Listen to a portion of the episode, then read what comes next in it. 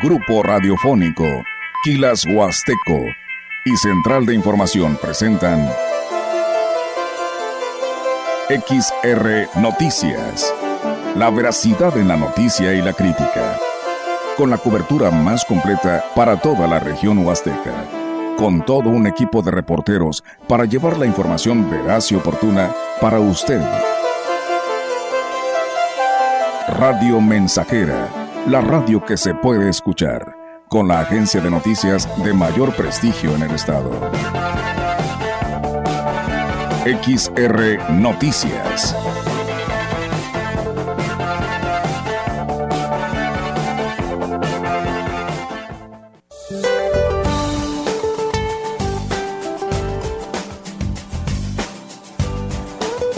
Este sábado el Frente Frío número 50 se extenderá desde el noreste del Golfo de México hasta el norte del país. Interaccionará con un canal de baja presión sobre el oriente del territorio nacional, generando chubascos y lluvias fuertes en dichas regiones con lluvias también en el estado de Nuevo León, Tamaulipas y San Luis Potosí, así como vientos fuertes con rachas de 70 a 80 kilómetros por hora y posible formación de torbellinos o tornados en el norte de Coahuila, Nuevo León y Tamaulipas. Otros canales de baja presión en el centro y sureste del país aunados al ingreso de humedad de ambos océanos, producirán chubascos y lluvias fuertes en ambas regiones, con lluvias puntuales muy fuertes en Puebla, Veracruz y Oaxaca. Finalmente, un sistema anticiclónico en niveles medios de la atmósfera ocasionarán ambiente caluroso a muy caluroso en el litoral del Pacífico de México, con temperaturas máximas superiores a 40 grados centígrados en zonas de Jalisco, Colima, Michoacán y Guerrero. Para la región se espera cielo nublado, viento dominante del este, con posibilidad de lluvia y tormentas eléctricas. La temperatura máxima para la Huasteca Potosina será de 33 grados centígrados y una mínima de 20.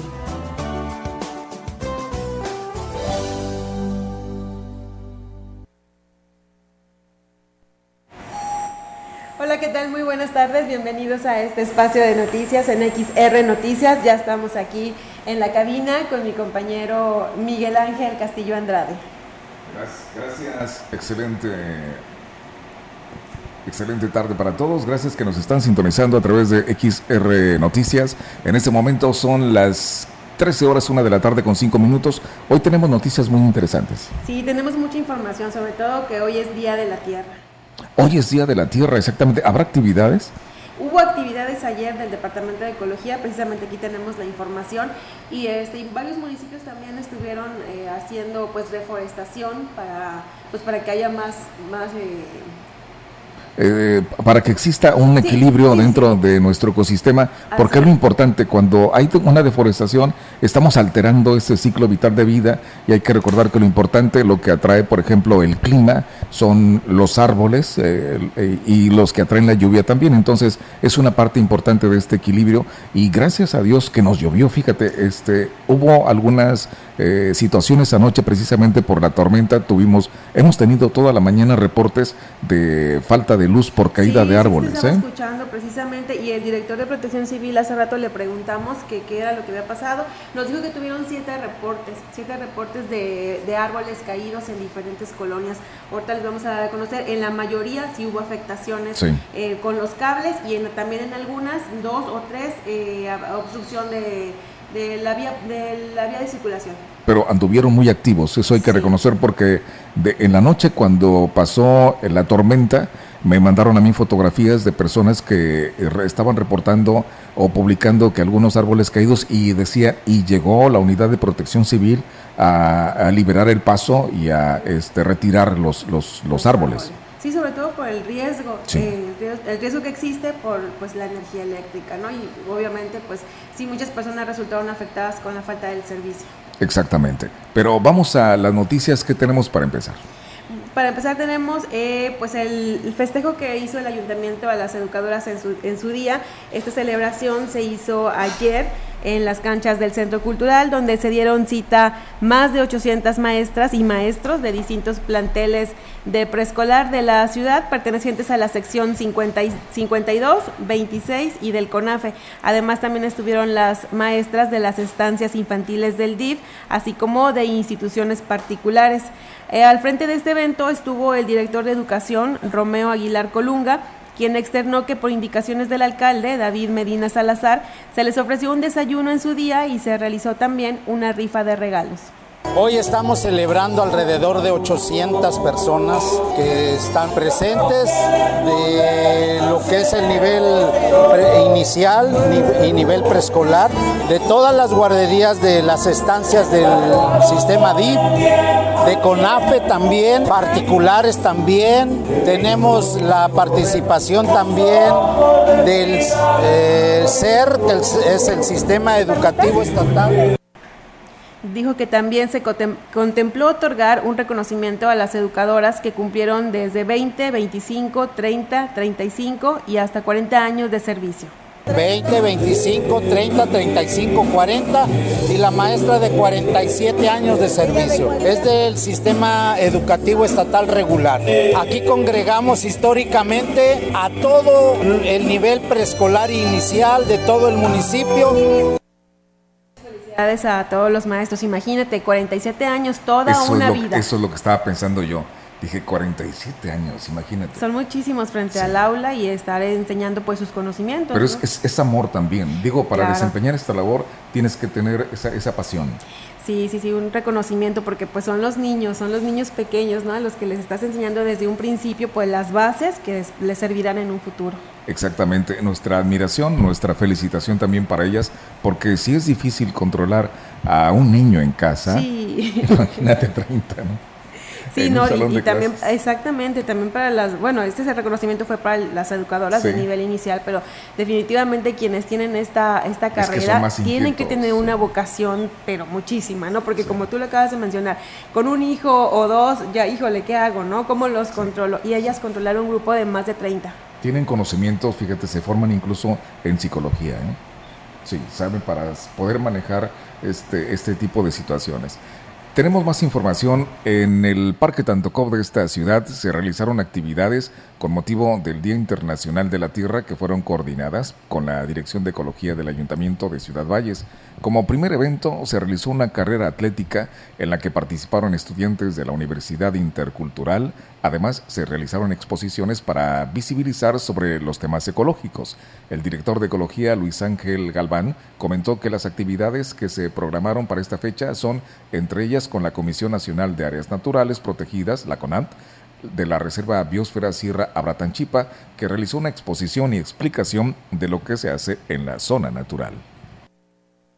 Aquí en la primera glorieta vamos a tener lo que es eh, un jardín de polinizadores, esto pues con apoyo de, de, Cemex. Es un jardín polinizadores de plantas nativas, esto pues para favorecer a los polinizadores, tanto abejas, murciélagos y otras especies. Podemos encontrar plantas eh, principalmente de mohuite, de manzanilla silvestre, eh, que es una especie nativa de aquí de la región. También se hizo una reforestación en una de las glorietas del parque en donde participaron pequeños de planteles educativos de nivel primaria quienes recibieron información sobre el cuidado del entorno.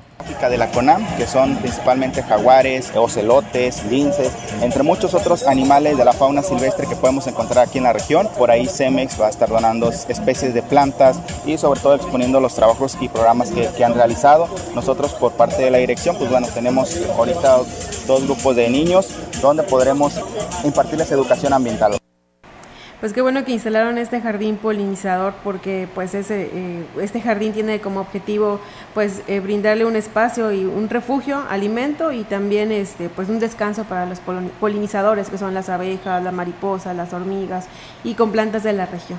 Efectivamente existe existía un riesgo, eh, había escuchado porque hacía falta bueno, la gente estaba acabando primero con, con esos animalitos, o sea, ven unas este, abejas y inmediatamente se van a matarlas y eh, existía un riesgo. Hace eh, algún tiempo estaba escuchando a algunos expertos y bueno, sabemos que si no existieran esos animales, nuestro ciclo de vida a lo mucho dicen que duraría como dos años. Sí, son importantísimas la labor que ellas hacen. También recomendaban mucho que, que, en tiempo de calor que les dejes agua, ¿no? En una tapita o algo, ¿no? Para, para ayudarlas. Exactamente. Hay muchas cosas que podemos hacer y entre ellas también eh, el alimento y dicen, incluso decían algunos que agua dulce, ¿no? Y, Como para emular la miel. Eh, probablemente, pero yo creo eh, lo importante es mantener siempre el cuidado de nuestras plantas y no agredir a ningún tipo de animal. Absolutamente, todos son parte de un ciclo. Así es, y fíjate que también ayer en Gilitla el personal del ayuntamiento también hizo esta campaña de reforestación eh, de 100 árboles entre cedro blanco, encino, nogal, eh, Nésfora, Sabino y Framboyar que, que fueron plantadas, framboyán, los framboyán, perdón, que fueron plantadas en diversas áreas, eh, destacando esto una zona de manantiales que se ubican en la comunidad Apetsco. Estos 100 árboles eh, se plantaron pues con ayuda de alumnos de, San Antonio Chalacuayo, eh, de la escuela Guillermo Prieto, y pues con esta actividad también arrancó el programa Adopta un árbol que el Departamento de Ecología tendrá vigente durante los próximos días y invitaron a las eh, personas que estén interesadas en participar en esta actividad pues a acudir a las oficinas de ecología y hay, que hacerlo. Es importante la reforestación, sobre todo en Gilitla, donde recientemente, en días anteriores, se dieron a conocer unas imágenes satelitales que mostraban una deforestación este, eh, bastante severa. ¿eh? Sí, había una imagen que es era Querétaro, la Sierra de Querétaro. En la Sierra Gorda, la biosfera de la Sierra Gorda. Y sí se veía mucha la diferencia. Así es, así es. Ellos tienen como, primero, una conciencia un poco mayor y un cuidado especial en las áreas verdes, todo lo que es la Sierra Gorda, ¿eh? pero ya de San Luis para acá existía un, contraste, ya se veía la, sierra, la piedra, perdón. Sí, fíjate, eh, hace poquito, hace un dos, tres días, el director de Ecología también aquí en Ciudad Valles dio a conocer que multó a unas personas que en Micos estaban este, pues cortando árboles precisamente para hacer pues un espacio turístico, para prestar ese servicio. Sí, pero hay unas leyes que regulan esto, entonces hay que acudir siempre a ese departamento para ver qué es lo que procede. Y Así es, y tenemos más información ahora de gobierno del estado. Ricardo Gallardo Cardona, el gobernador, dio a conocer que el cantautor internacional Enrique Iglesias estará en la Feria Nacional Potosina en su edición 2023 y este será pues un evento gratuito en el Teatro del Pueblo. Esta noticia fue bien recibida por parte de, de, los potosinos y bueno pues con esto se amplían las expectativas de este año como parte del trabajo que tienen para consolidar a esta feria como la mejor de México. El mandatario estatal confirmó esto ante medios de comunicación eh, y posteriormente con una publicación en redes sociales que de inmediato se difundió ampliamente, obteniendo buena respuesta entre los potosinos. Al respecto, el presidente del patronato de la FENAPO, Luis Antonio Zamudio Martínez, dijo que el gobierno del cambio trabaja para posicionar esta feria como la mejor de toda la República y recordó que el año pasado, eh, gracias a la visión de Ricardo Gallardo, Gallardo, se superó el récord de asistencia gracias a que a los accesos, a los estacionamientos y a los juegos que a los juegos mecánicos que también fueron totalmente gratis, sumado esto pues a la, a la calidad artística que se presentó. Dijo que en los próximos días eh, habrá fechas para la edición 2023 de la FENAPO, así como pues la imagen y las actividades que se realizarán en conjunto con las dependencias de gobierno, anuncios que pues ampliarán todas las expectativas por parte de los potosinos porque bueno quieren que sea un evento de gran calidad. En más información tenemos esta siguiente nota relacionada con la Reserva Biosfera Sierra Abra Tanchipa sobre su conservación, con una extensión de más de 20.000 hectáreas que están ubicadas entre los municipios de Ciudad Valles principalmente, que es como un 90%, y Tamuín un poco menos. La Biosfera Sierra Abra Tanchipa es el hogar de 1.400 especies de flora y fauna de la zona huasteca. Al respecto, Dulce María Ramírez, quien es eh, guardabosques de la Comisión Nacional de Áreas Nacionales Protegidas, la CONANT, expresó que se ha llevado un estricto control de la zona en donde han logrado mantener a raya el saqueo de los recursos naturales y también alejado a los cazadores furtivos. Eh, una especie emblemática es el jaguar, que es una especie en peligro de extinción, de suma importancia para nosotros, para su conservación y que promovemos ahorita, como pueden ver, con imágenes, con huellas. Dentro de las actividades que se realizan de conservación son actividades de monitoreo y vigilancia, también principalmente actividades de concientización. Entonces trabajamos para sensibilizar poco a poco de su importancia, la mayor importancia de que la especie esté en viva. Dijo que gracias a las acciones se ha logrado la reproducción de esta y otras especies, además se ha podido preservar un equilibrio ecológico en este lugar que no ha sido impactado aún por el estiaje. Sí se han tenido el registro de, alguna, de algunos individuos preñados, pues es con, con las cámaras. ¿Qué otras especies están en peligro de extinción?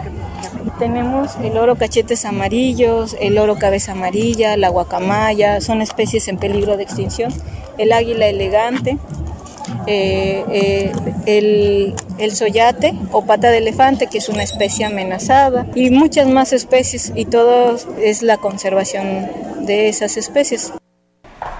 Y en otra información, la secretaria ejecutiva del Consejo Estatal de Seguridad Pública, Annalisa Loredo Torres, inauguró el Centro de Captura y Capacitación de la Academia de Seguridad y Protección Ciudadana, Unidad Zona Huasteca, esto con una inversión de 1.5 millones de pesos una área para capacitar a los elementos eh, para introducirlos a la plataforma. Estaríamos contando con 39 eh, capacitaciones, el cual estaría beneficiando a 180 elementos eh, municipal de zona huasteca y zona media. En los municipios que no tienen la infraestructura de la tecnología pudieran aquí venir a capturar detalló que se requirió una inversión de 1.5 millones de pesos provenientes del Fondo de, Aportaciones para la Seguridad Pública y busca integrar un centro de cómputo en la zona huasteca que coadyuve con la captura del informe policial homologado de los municipios de esta región y también de la zona media. Se pretende generar un espacio de capacitación sobre los aplicativos de Plataforma México como el Registro Nacional de Detenciones, el Registro Nacional de Personal de Seguridad Pública y consultas en el Sistema Único de Información Criminal entre otros, lo que posicionará al gobierno del cambio como referente a nivel nacional en este rubro. En más noticias, ahora en información de esta ciudad Valles, con la intención de reforzar los trabajos de recolección de basura, el Ayuntamiento de Ciudad Valles comprará una nueva unidad para realizar estas tareas. Lo anterior lo dio a conocer Daniel Berrones Pérez, quien es titular de servicios municipales en el actual gobierno, y agregó que actualmente el servicio se presta con 17 unidades que aunque son suficientes, consideró que sí es necesario adquirir una más. Ya hay una unidad por ahí que tenemos vista que se va a adquirir. Este, por lo pronto, de eso tengo conocimiento yo. Igual que las otras seminuevas, pero pues para el trabajo que se ocupa aquí, pues como ven ustedes, eh, es más que suficiente. Honestamente, la compra se va a hacer porque nosotros no queremos dejar un problema como el que nosotros nos dejaron, de que no haya unidades reiteró que la presente administración se ha esforzado en que la recolección sea eficiente y hasta el momento las quejas constantes de la población por servicio deficiente ya quedaron atrás. Con normalidad, yo creo que ya el tema de las quejas ya, ya quedó atrás. De repente sí vemos algunas situaciones, de, sobre todo en negocios, que se quejan de que el personal no, no recoge lo que ellos las cantidades grandes que, que, manejan de residuos, pero es porque ellos deben de, pues, de tener un servicio comercial con nosotros. Todo en todo lo que es el municipio, la cobertura que nosotros tenemos, está operando con normalidad. En este momento son las 13 horas, una de la tarde con 21 minutos. Hace un calorcito allá afuera, entonces le vamos a saludar. Hoy vamos a tener un día un poquito soleado y aunque por la tarde vamos a tener algo de nubes porque también hay previsión de probables lluvias durante la noche, 32 grados centígrados en este momento y bueno, pues es un clima bastante bien para un fin de semana. Vamos a hacer una pausa y continuamos enseguida, no se desconecte, es XR Noticias, edición fin de semana. El contacto directo 481-38-20052, 481-113-9890. XR Noticias. Síguenos en nuestras redes sociales, Facebook, Instagram, Twitter, Spotify y en grupo radiofónico kilashuasteco.com.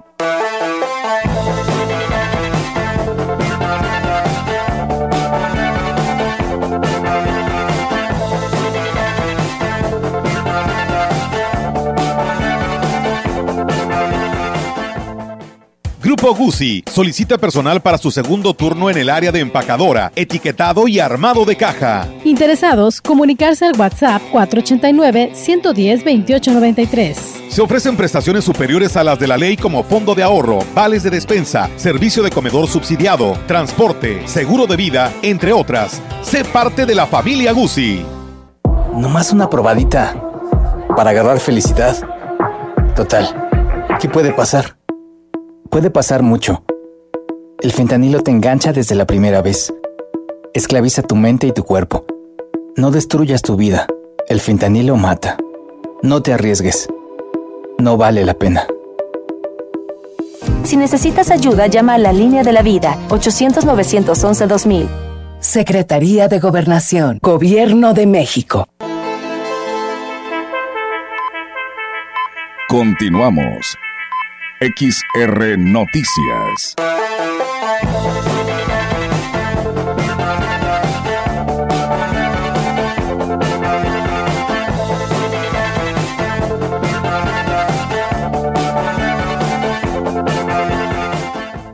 Excelente fin de semana para todos nuestros amigos que nos acompañan y están bien informados con XR Noticias aquí en este día de sabadito.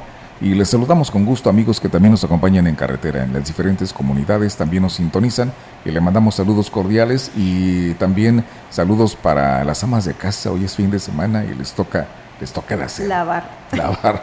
Aprovechar el solecito un poco. Sí, tengo saludos para Dani y Ceci Álvarez que siempre nos escuchan. Ellas viven en la colonia La América y en la, en la Pancho.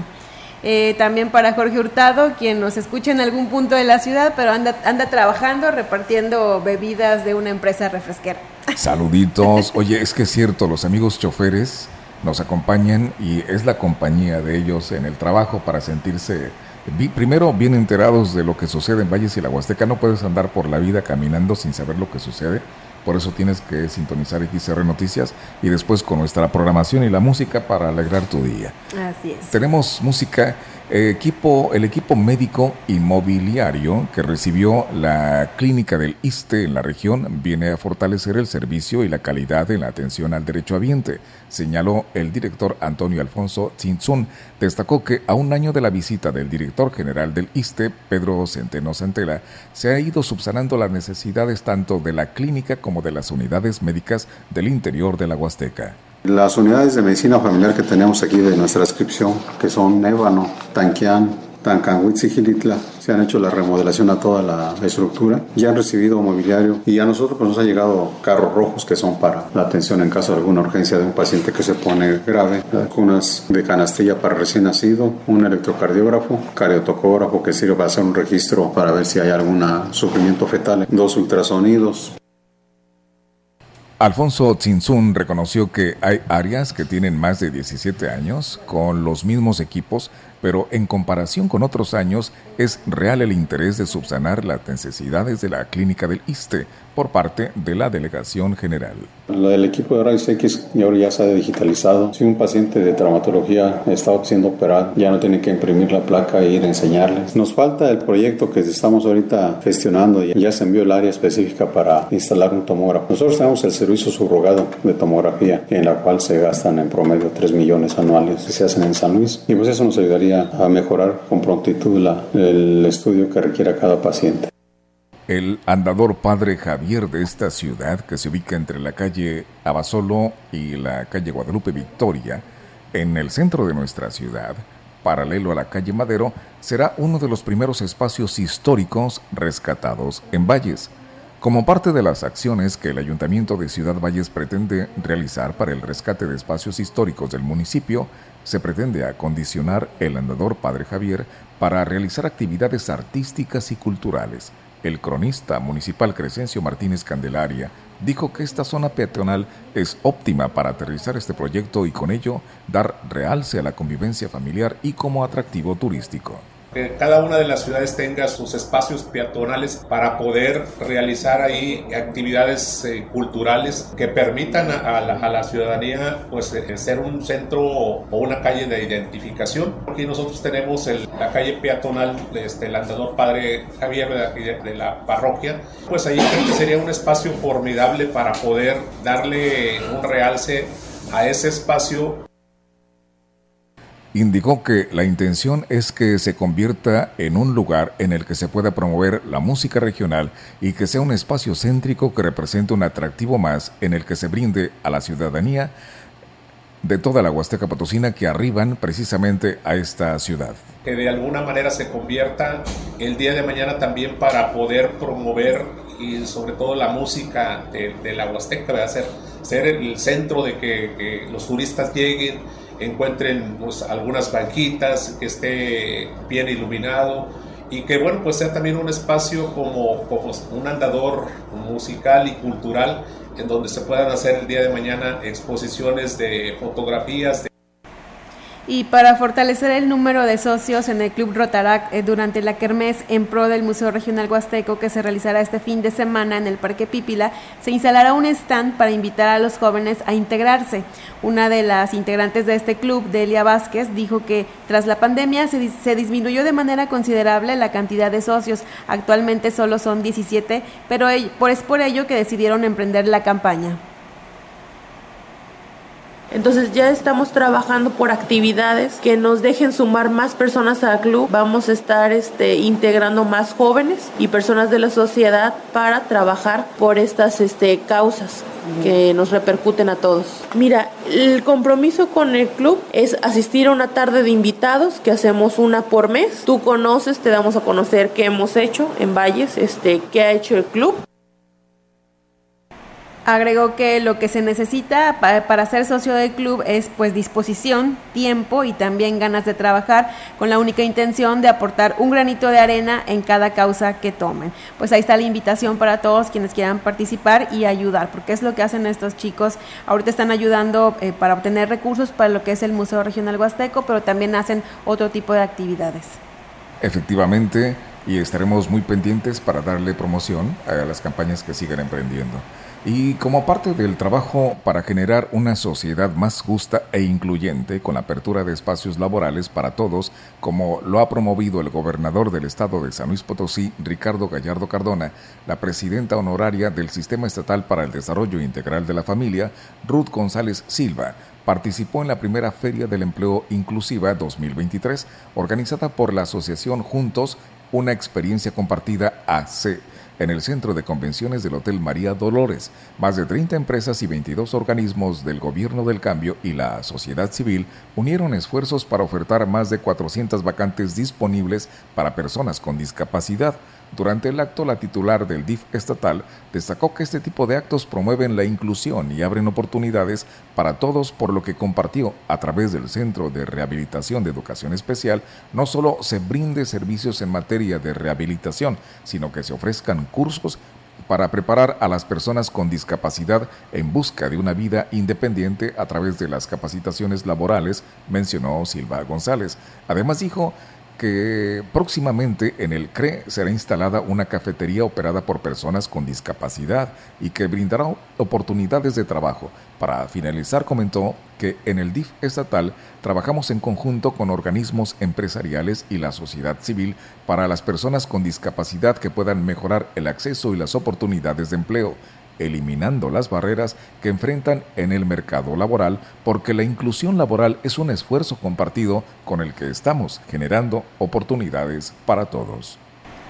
Y bueno, los municipios con alta marginación son los, son, los, únicos que tienen la cobertura total de su población de la beca alimentaria, mientras que al resto la distribución del programa la determinan las autoridades, esto en base a las necesidades que tienen las personas. Lo anterior lo, lo señaló el titular de la Secretaría de Desarrollo Social y Regional, Ignacio Segura Morquecho. Se diversificó más bien, pero el, número de productos está 26, tenemos 26 productos tenemos. Si hay medios, viene el azúcar viene en medio kilo, pero así la manejamos del principio. Toscatlán está cubierto, Tampamolón está cubierto, San Antonio está cubierto porque tienen alto grado de marginación. Recordar que San Antonio, que Aquismón, que Talajás tienen, están por Coneval señalados como con alto grado de marginación. Aunque la cantidad en los costales seguirá siendo la misma, la cantidad de artículos, se tiene considerado mover un importante número de becas del área metropolitana para poder ampliar la cobertura de esta zona, así lo mencionó el funcionario. 600 mil en todo el estado. Esa es la, y eso es lo que nosotros cada mes y medio dispersamos. Tendríamos que hacer una modificación, yo creo que de zona metropolitana y traerlos a Ciudad Valles. Sí, porque este, nosotros ya hicimos ahorita la colocación de programa y traeremos un margen como de 10, 15 mil. Yo creo que el gobernador, esto es la cantidad que va a destinar para acá, pero estos 10, 15 mil pertenecían a zona metropolitana. Y en más noticias, inconstitucional actuar de ministros que avalaron el decreto presidencial. La claridad con la que se formuló la enmienda constitucional a través de la cual se creó la Guardia Civil evidenció el viciado actuar de los tres ministros de la Suprema Corte de Justicia de la Nación, señaló el especialista en Derecho Constitucional Gilberto Almendares Marín explicó que el control operativo y administrativo de la Guardia Nacional constitucionalmente le corresponde a la Secretaría de Seguridad y Protección Ciudadana. Y veamos lo que nos dijo. La Suprema Corte dice, bueno, yo estoy protegiendo la Constitución, así lo establecieron los legisladores en la reforma del 2019 y en ese sentido la Guardia Nacional, que pertenece necesariamente a la Secretaría de Seguridad Pública, le da un término hasta el 31 de diciembre para que regrese la Secretaría de Defensa Nacional la función operativa a la Secretaría de Seguridad Pública. Lamentablemente agregó que el Poder Judicial ya está contaminado con cuestiones políticas, por lo que el actuar de los tres ministros deberá eh, sentar un precedente para que se hagan las reformas para perfeccionar los métodos de selección a fin de evitar que sean afines al Poder Ejecutivo y cumplan con su función de hacer valer la Constitución. Se entiende gente muy preparada, muy capacitada. Lamentablemente ahora vemos que las cuestiones judiciales se están contaminando con una cuestión política y que los ministros de la Corte pues no están interpretando la Constitución en los términos que deberían de ser. ¿Por qué? Porque el antecedente histórico, todos los pueblos democráticos tienen su policía para tal fin y el ejército para otro. Entonces aquí no puedes funcionar Con el cierre de la financiera rural se recrudece el panorama para los sectores productivos de la región y el país, ya que esta era una de las pocas instituciones a las que podían recurrir el productor para poder hacer producir sus tierras. El economista Gustavo Puente Estrada consideró errónea la decisión de desaparecerla por parte del gobierno federal por el impacto negativo que representará para el campo. Y si ahora cierran algunos organismos federales de apoyo, bueno, pues más eh, va a estar difícil. La mayoría del país es, es de temporal y si no llueve, se pierden millones de hectáreas de cosecha. Y por otro lado, muy delicado también que no le estamos dando empleo. Todavía hay 5 millones de personas que trabajan directamente en el campo en el país y 16 millones que viven en las áreas rurales. Entonces a todos ellos los afecta. Dijo que los millones de pesos que se invirtieron en el campo cada año han sido poco fructíferos por dos factores, advirtió el economista, los cuales se pueden subsanar sin desaparecer la misma institución incompetencia, gente que llega a administrar no sabe esos fondos, esos recursos de apoyo y también se habla mucho de corrupción y eso es muy grave porque está limitando el, el, buen desempeño de un sector tan importante como ha sido el campo, que ha luchado contra todo. Entonces lo que se tiene que hacer es que si el gobierno, como en todo el mundo, apoyan al sector agropecuario, lo apoyan porque es el abastecedor de alimentos. La crisis alimentaria es de las peores guerras que puede vivir un país y si los gobiernos no le apuestan al campo, México podría estar en riesgo de entrar en esa batalla, dijo finalmente Puente Estrada. En otras noticias, para mantener un proceso de mejora permanente, en el servicio que brinda a los potosinos en las oficinas y direcciones de la Secretaría de Desarrollo Agropecuario y Recursos Hidráulicos, como lo ha instruido el gobernador de San Luis Potosí, Ricardo Gallardo Cardona, en coordinación con la Oficialía Mayor, la dependencia lleva a cabo este 2023 el proceso de formación a servidores públicos. A partir del 10 de abril, la CEDAR, que dirige José Alfredo Pérez Ortiz, en coordinación con la Dirección de Desarrollo Humano de la de la Oficialía Mayor comenzó el programa de capacitación de personal de base y de confianza con el tema Relaciones Laborales Funcionales. La dependencia llevará a cabo el plan de formación de los servidores públicos de la CEDAR con la aplicación de al menos 11 cursos durante el 2023, esto con el objetivo de mejorar la calidad del servicio y la atención a la ciudadanía. La promoción del desarrollo organizacional, así como una mejora regulatoria, transparencia y seguridad en las áreas de informática. En este primer ciclo de conferencias participaron 35 colaboradores de la CEDAR de forma presencial, otros en línea en las distintas sedes y delegaciones de cada región de las oficinas del ejido El Refugio en Soledad de Graciano Sánchez, Matehuala, Ciudad Valles, Aquismón, entre otras.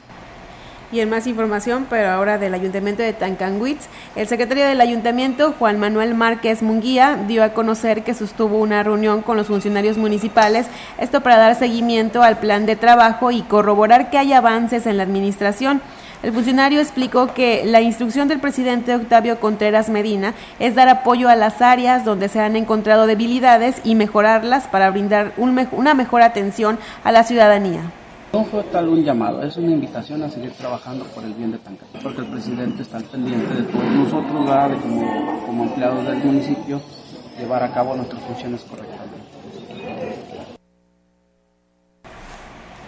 Vamos a ir a un nuevo corte comercial, pero antes quiero mandar saludos para Lupita Robledo de la colonia Lázaro Cárdenas, para Chuy y para María Fernanda que hace unos días cumplió años, así como para Pablo Martínez quien nos escucha en el taxi 333.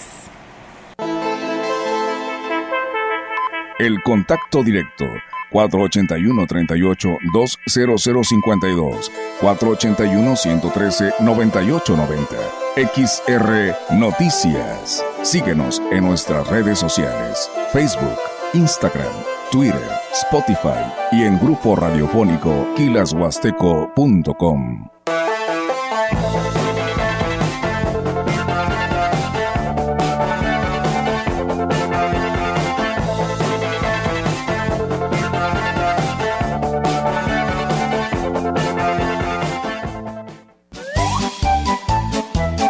Siembra en los niños ideas buenas, aunque no las entiendan.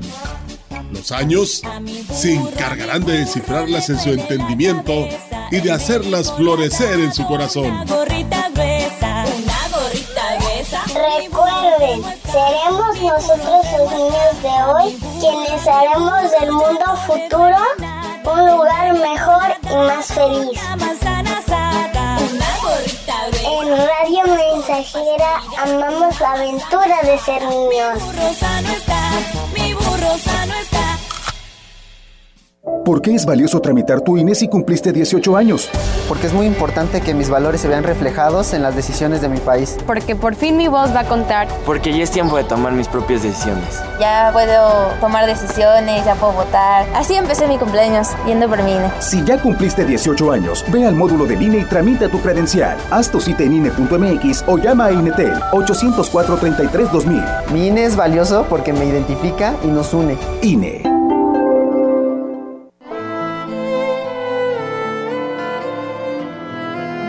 Aquí no hay viejos, solo nos llegó la tarde.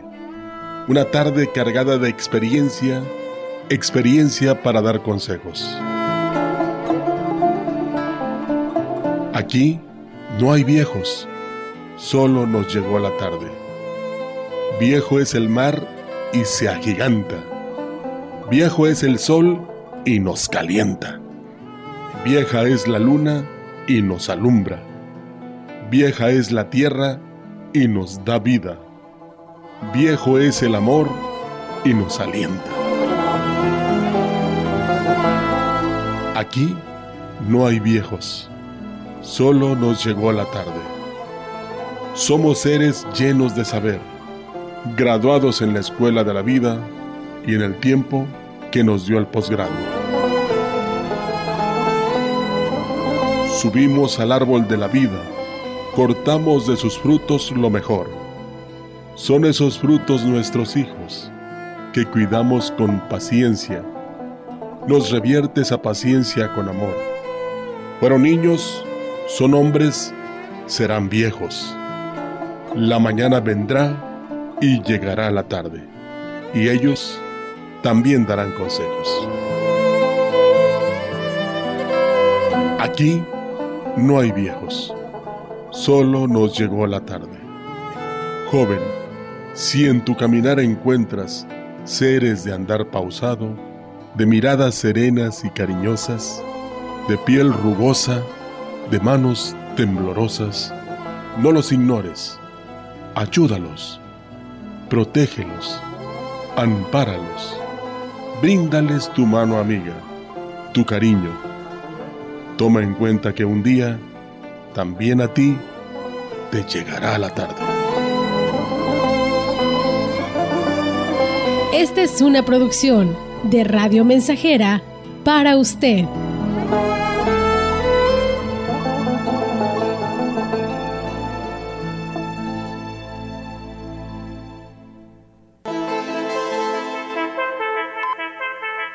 Continuamos. XR Noticias.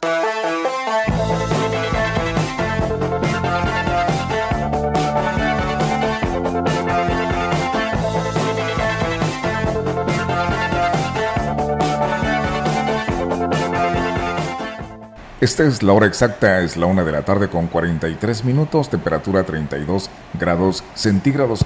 Eh, siguen los reportes sobre afectaciones y estimamos que hay muchas partes, incluso municipios, ya que en nuestra ciudad solamente fue una tormenta eléctrica con vientos muy fuertes, incluso cayeron espectaculares, pero recibimos también reportes por la mañana de granizadas en otras partes. Estaba pronosticado, pero para valles no, no se sintieron. Sin embargo, por ejemplo, para lo que es Gilicla, la Sierra Alta de Aquismón, sí hubo granizo y eso causa todavía un poco más de afectaciones. También en Huehuetlán, ahí en nuestras redes sociales, nos mandaron imágenes de donde eh, cayó el, está el granizo, pero pues sí dañó los cultivos de liche, mango, café.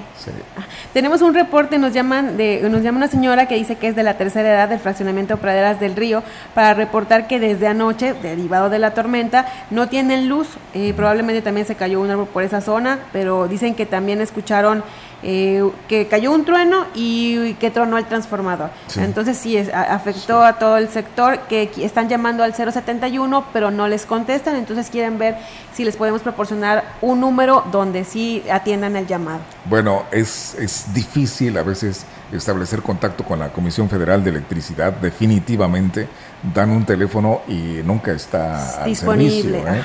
es la mera verdad, pero aquí hay un servicio de atención de la Comisión Federal de Electricidad donde le van a, a contestar sí o sí siempre.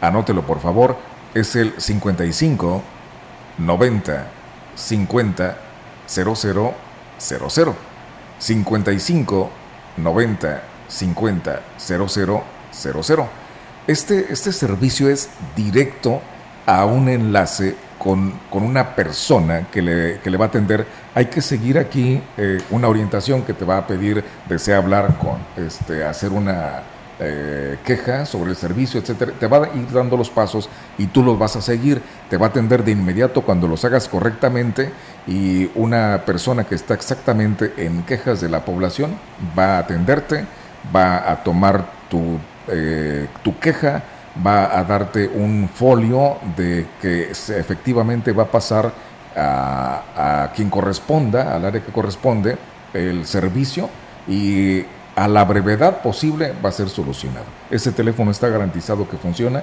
lo hemos venido dando en muchas ocasiones y efectivamente es una solución muy pronta, es un servicio de la CFE más directo, de trato más personal con la población. Así es, y pues también a pedirle ¿no? a la gente un poquito de paciencia, porque si fueron siete árboles dañados en diferentes sectores o también eh, que tronaron transformadores, pues hay muchos reportes, ¿no? hay muchos servicios. No estamos contando la zona rural. No, además faltan ellos, todos los, los que resultaron afectados en aquella zona, en los ejidos. Sí. Entonces es bastante trabajo. es lo que hemos dicho, de manera paulatina vamos a ir esperando que poco a poco se vaya a restablecer el servicio. Pero tenemos noticias. Sí, tenemos más información. El resultado de los talleres de la Unidad Especializada para la Atención de los Pueblos y Comunidades Indígenas y la Coordinación Municipal de Derechos Humanos del Ayuntamiento de Ciudad Valles fueron reconocidos por el Instituto Nacional Electoral en la Ciudad de México. Al respecto, Eric Pérez Flores, quien es el coordinador de asuntos indígenas en el actual gobierno municipal, dijo que esos talleres de empoderamiento político de la mujer fueron implementados en la zona TENEC por la Asociación Civil Enfoque de Igualdad y está dirigida a hablantes de la lengua indígena. La meta era de 300 personas, pero su alcance fue rebasado dando la atención a más de mil habitantes. El municipio de Ciudad Valles fue reconocido por parte del INE por colaborar bueno, con las dos coordinaciones que es Derechos Humanos y la Coordinación de Asuntos Indígenas para llegar a un alcance de eh, las mujeres para la participación política. en esta cuestión es para que también las mujeres participen en cualquier otro puesto, ya sea, por ejemplo, en los puestos de las comunidades como son jueces, comisariados, consejos de vigilancia, pero que también existan mujeres en esos cargos. De esta forma, las mujeres mantendrán información que les ayudará en sus aspiraciones, ejerciendo así su derecho a una vida política justa y equitativa. Fue reconocido por medio de lo que es este facilitador, que fue una asociación civil de nombre eh, Enfoque de Igualdad AC. Al estar allá en, la premiación, en los reconocimientos que se estaba dando a los, a los estados, fueron convocados 52 asociaciones civiles, de los cuales solamente unos cuantos fueron este, reconocidos, fueron este, invitados para la premiación. Más noticias prevén una un importante incremento en el precio y número de unidades extranjeras en el Estado. La legalización de unidades extranjeras, además de disparar el precio y número de vehículos que circulen en el estado potosino, dará pie a que haya más personas que, se que intenten aprovecharse de los ciudadanos. Y es que antes era común que los dueños de vehículos de procedencia extranjera fueran perseguidos. Ahora será mayor el riesgo, consideró el líder de la UCD, Ángel Altamirano. Hoy no nos vamos a dar cuenta, le voy a decir por qué. Porque como ya saben que se van a regularizar, buscan hacer el trámite directo. Oh. Y lo lamentable aquí es de que gente, por ejemplo, de Tampico está ofreciendo hacer la cita, hacer todo el trámite y cobrarles. Gente de otros estados y coyotes y en fin, pues ya están haciendo de las suyas. Y toda la gente que lucra con este tema, pues obviamente que se está aprovechando. Aunque como organización ya no tendrán la posibilidad de estimar el ingreso de unidades americanas, se prevé que haya un incremento hasta de un 30%, agregó el líder de la UCD en el estado. Y vamos a la nota, permítame un momentito porque tenemos por aquí el audio que vamos a presentar para usted relacionado con este, esta declaración que nos hace don Ángel Altamirano. Y es lo siguiente están eh, incrementándose el número de vehículos que están entrando. Aquí lo importante es que la Secretaría de Finanzas del Gobierno del Estado también cuide de que no se abuse de los compañeros, porque sería verdaderamente lamentable que siempre los poseedores de vehículos sean abusados, extorsionados, robados eh, y por traer un vehículo americano. Y en más información, la reforma del INE y la de transparencia son las más peligrosas que se han manejado en el actual gobierno, ya que no solo se pone en riesgo la democracia del, del, país, sino que también se pierde la posibilidad de acceder a la información pública. De concretarse las modificaciones en la estructura del INE, se perderían más de 30 años de lucha, así lo señaló el litigante Gilberto Almendares una de las más peligrosas viene siendo lo del INE, pues nuestro país vivió muchos problemas de, transparencia, de, legalidad, de democracia, y bueno, le costó mucho al país 30 años de ir, a mí me tocó por suerte trabajar un tiempo en el INE, yo decía, bueno, para que un fraude se realice, pues lo harás allá afuera, pero nunca dentro del... Pero ahora págale menos, este, no lo profesionalices, mientras que en la controversia para las reformas que se pretenden hacer en el tema de transparencia podrían afectar incluso hasta en el aspecto laboral a los litigantes, así lo comentó Almendares Marín. Nosotros muchas cosas los pedimos por transparencia, en nuestros juicios, en todos lados, porque a la autoridad no nos lo da, no nos da la información, pues pídelo por transparencia. Pero ahora la intención es que no exista esa institución, que no opere para, oye, ¿en qué se gastaron esto? no te doy la información, oye. En más noticias, el director de Protección Civil, Lino Alberto Gutiérrez Ramos, dijo que se está buscando la certificación de varios elementos en el manejo de emergencias, lo que contribuirá en la profesionalización de su desempeño. Por lo anterior, este viernes, 18 elementos tomaron un curso de prevención y combate de incendios con una duración de tres horas por parte del Cuerpo de Bomberos en las instalaciones del Ingenio Plan de Ayala. Cabe mencionar que recientemente se recibió todo un equipo necesario para llevar a cabo esta práctica por parte del ayuntamiento con el compromiso de que el adiestramiento sea permanente hasta conseguir la meta. Y hablando del director de Protección Civil, ya ves que te comentaba que nos informó que, bueno, eran siete árboles eh, que estaban obstruyendo pues los cables de energía eléctrica, así como las calles. Uno fue frente a la secundaria número 3, uno eh, en la calle Escontría, otro en la calle Altavista, en la calle en la colonia Altavista, perdón, en la calle Lerdo de Tejada, donde también estaba obstruyendo la calle. Otro árbol que se cayó en la calle Bocanegra, entre Juárez y Escontría, y otro en la quinta avenida del fraccionamiento Lomas Poniente. Esos son los reportes que se atendieron y pues que dejaron las afectaciones que ya les comentábamos. Eh, ahí va poco a poco, yo creo que es mucho trabajo y ha sido una respuesta inmediata de, de esta unidad de auxilio y bueno, para hoy algunos estaban diciendo que pudiera haber condiciones similares a las de anoche. Sin embargo, eh, el último reporte es que solamente son, son lluvias, son precipitaciones. Sí, incluso marca el 30%, pero ayer precisamente estábamos allí en Central de Información con mi compañero Yair. Eh, las posibilidades eran de 30, 40, hasta 50 de posibilidad de lluvia. Y ya en la tarde, ya cuando nos, íbamos como a las 5, a las 5 eh, cambiaron por completo. ya tenía 90% de posibilidad. Y ahí ya es inminente, ¿no? Ahí ya sí, tiene que no hay para atrás, sí, no hay para atrás, efectivamente.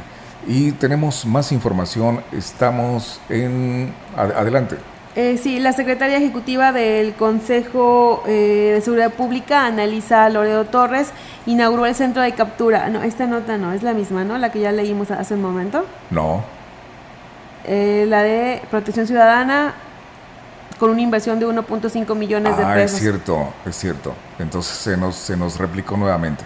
es cierto. Entonces eh, vamos a la siguiente, que es elementos ah, policíacos de 21 Ciudad Valles. adelante. 21 elementos de seguridad pública de Ciudad Valles recibirán capacitación en el nuevo centro de captura y capacitación de la Academia de Seguridad y Protección Ciudadana, así lo informó la Secretaría del Ayuntamiento de Ciudad Valles, Claudia Isabel Huerta Robledo. La funcionaria estuvo en la inauguración de este centro en las instalaciones de la Academia de Policía Estatal que se realizó la tarde de ayer. Pues mira, el día de hoy arribaron 21 eh, elementos precisamente para entrar en esta capacitación. Pues festejamos y agradecemos mucho al gobernador del estado que le haya dado la oportunidad a Ciudad Valles de continuar dando esta eh, pues seguridad a todos los vallenses de que tenemos elementos que día a día pues están aprendiendo, estamos aprendiendo todos y, pues bueno, esta aula nos va a servir de aquí en adelante pues para hacer mucho tipo de, de trabajo este, en este mando coordinado. Eh, bueno, en este caso yo te hablo de la certificación como elementos que se debe hacer cada tres años. Agregó que el ayuntamiento, a través de un convenio con el gobierno del estado, está capacitando a los elementos de forma paulatina en materia de certificación. Eh, bueno, en este caso yo te hablo de la certificación como elementos que se debe hacer cada tres años. Ahorita tenemos eh, ya el listado de 20 más que ya estamos solicitando nuevamente el convenio, bueno, tenerlo vigente. En cuanto esto se autorice, pues nosotros tendremos que hacer un pago precisamente para eh, que se hagan esos exámenes de control y confianza.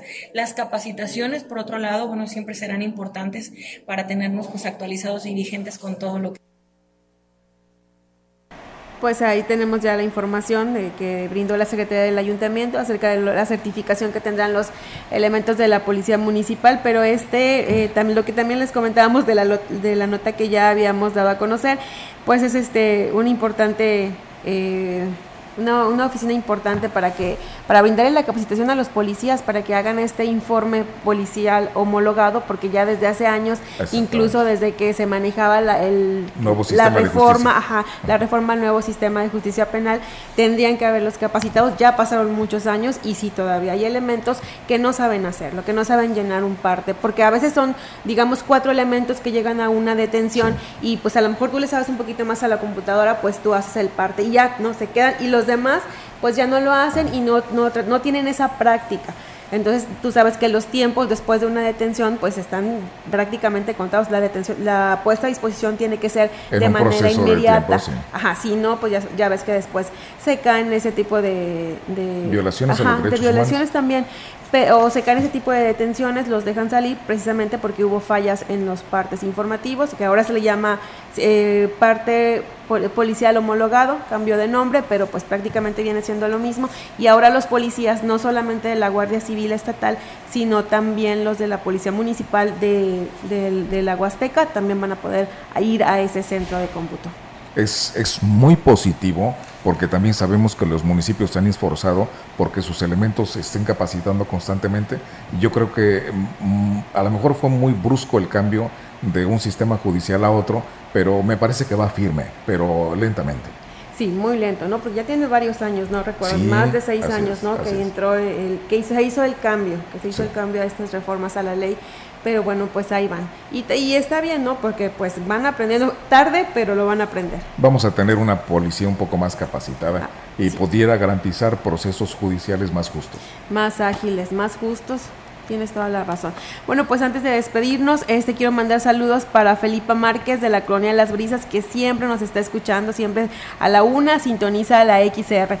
Y también pues para Nazario que ya anda tomando precauciones porque dice que si va a haber condiciones similares se le puede volar el techo otra vez y ahora sí ya está clavando bien. Bueno, fíjate, eh, precisamente vamos a ver las condiciones, les voy a platicar a nuestros amigos cuál es el último reporte del Servicio Meteorológico Nacional en cuanto a las condiciones para el clima en este fin de semana que es sábado, domingo y el regreso al próximo día lunes. Eh, las condiciones para ese sábado 22 son cielo despejado por la mañana, nublado un poco por la tarde, con probabilidad de precipitaciones de 5 a 25 milímetros y lluvias probablemente por la noche. Para mañana domingo, 23 de abril, va a ser un día mayormente nublado, posibles precipitaciones, pero a la medianoche. El lunes, que es 24, amanece con lluvias ligeras de 0.5 a 5 milímetros, temperatura máxima de 30 grados, posibles lluvias ligeras también por la noche y medianoche. Es decir, eh, este frente frío, que es el número 50, sí va a traer un poquito de lluvias, pero lo más fuerte fue lo que ya pasó anoche. Sí, mira, fíjate, tenemos aquí el reporte de nuestra compañera Ofelia Trejo que nos dice que el ayuntamiento de Huehuetlán, respecto a, las afectaciones de anoche, pues están revisando las localidades donde hubo daños a los cultivos y la población, pues después de que les reportaran por la intensa lluvia y también la granizada que se registró anoche. Al respecto, el presidente municipal, José Antonio Olivares Morales, dijo que se atendió el caso de una señora en la localidad La Escalera cuya vivienda se quedó sin techo. El edil dijo que se le apoyará con la reconstrucción de su vivienda el próximo martes con el apoyo pues de funcionarios y agregó que para este fin de semana se espera tener un reporte definitivo de los daños que pues que provocó este fenómeno natural y también en Gilitla, Oscar Márquez, eh, Oscar Márquez Plasencia informó que como resultado de la intensa lluvia registrada anoche, pues hubo acumulaciones eh, de agua en las coladeras debido también a la basura. Esto en algunas, también se registraron eh, algunas caídas de rama, pero pues no hubo situaciones de peligro. Sí, y falta el recuento de otros municipios, así que debe haber algunas afectaciones, no solamente en cuanto a energía eléctrica, sino los cultivos principalmente que resultan dañados por el granizo y hay que recordar que está ahorita en proceso de, de cosecha próxima lo que son las frutas de la región, mangos, ciruelas, este, la floración de naranja, el liche principalmente en el municipio de Huehuetlán. Entonces, pues esperemos que no hayan sido muy graves y que posteriormente vayamos a tener una buena temporada de cosecha. Así es, y también ayudar a esa señora de la, de la escalera, quienes tengan la posibilidad en aquella zona, ayudar porque prácticamente es su casa, se quedó sin el techo. A mí me pasó algo similar anoche, pero no es, no es el de mi casa, es de una terracita que tenemos y, y la verdad es que sí, hay muchas personas que sí resultaron afectadas en su vivienda. Efectivamente. Bueno, la hora exacta, dos de la tarde en punto. Estamos terminando justo a tiempo. Gracias a usted que nos acompañó aquí en Radio Mensajera en este espacio informativo edición fin de semana. Así es. Muchísimas gracias a quienes nos acompañaron y nos vemos el próximo fin. Saludos, cuídese mucho, bendiciones y pásela bonito. Buenas tardes. El contacto directo 481-38-20052, 481-113-9890. XR Noticias. Síguenos en nuestras redes sociales, Facebook, Instagram, Twitter, Spotify y en grupo radiofónico kilashuasteco.com.